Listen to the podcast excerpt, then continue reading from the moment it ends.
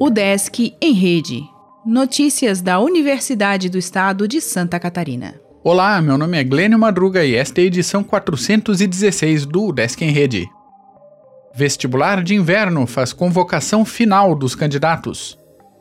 A UDESC publicou nesta terça-feira, dia 17, a lista de candidatos aprovados na terceira e última chamada no Vestibular de Inverno 2020, processo seletivo especial.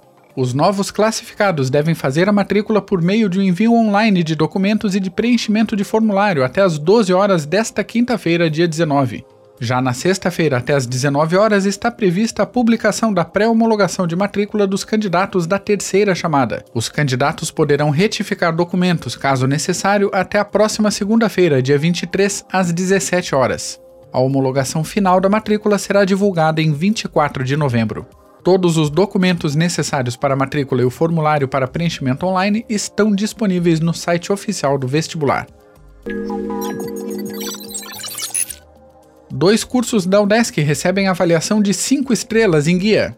Licenciatura em Pedagogia à Distância e Bacharelado em Educação Física obtiveram o conceito máximo. Comissão deve propor novo sistema de pós e de graduação para a UDESC próximo sistema acadêmico precisa estar integrado com plataformas de estágio, pesquisa e extensão. Campanha Novembro Azul arrecada fraldas geriátricas até o dia 30.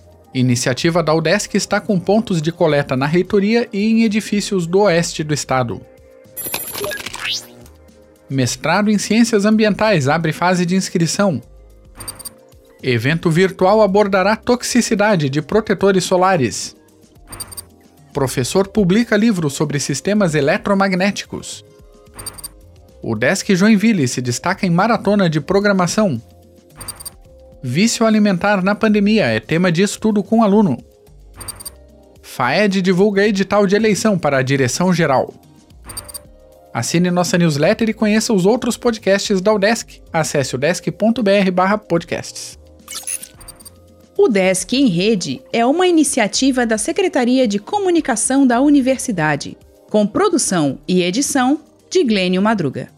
O podcast vai ao ar de segunda a sexta-feira, às 11 horas da manhã.